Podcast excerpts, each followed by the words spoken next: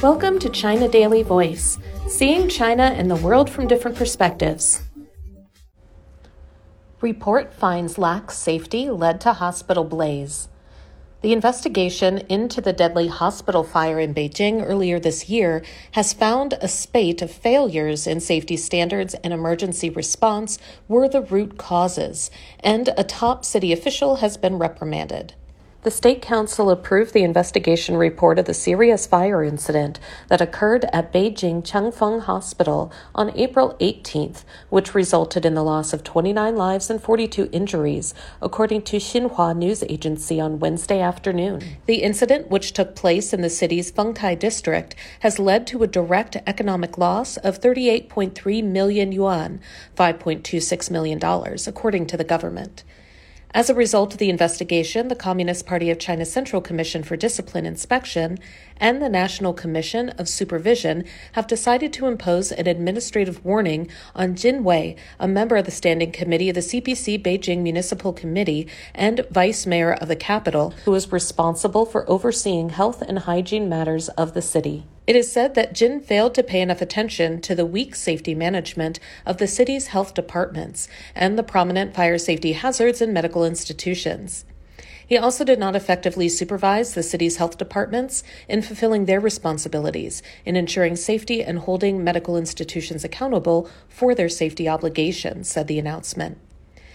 The investigation, conducted by the State Council's Accident Investigation Team, concluded that the fire was a result of illegal and improper renovation work carried out by the hospital, poor construction safety management, inadequate daily supervision, long term fire hazards, non compliant operations by the construction unit, and the absence of on site safety management.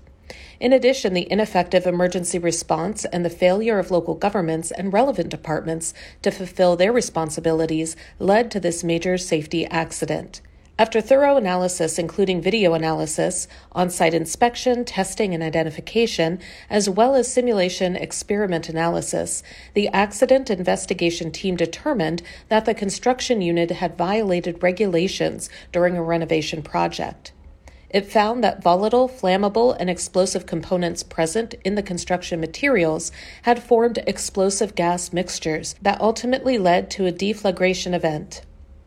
Then nearby combustible materials were set ablaze, giving rise to open flames and generating high temperature smoke that ignited the wooden materials within the building.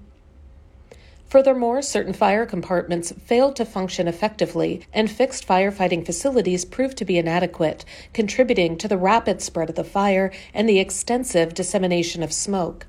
Due to insufficient initial response measures, the evacuation and transfer of patients from high rise buildings were not effectively coordinated, which resulted in significant casualties and highlighted the need for better emergency protocols and procedures. In the hospital, most patients had no ability to escape independently. The narrow passages in the building and poor transfer conditions hindered rescue and evacuation efforts. The investigation team provided suggestions to avoid similar incidents, highlighting the need for stricter safety measures in healthcare institutions and emphasizing the crucial role government officials play in enforcing these measures. That's all for today. This is Stephanie, and for more news and analysis, buy the paper. Until next time.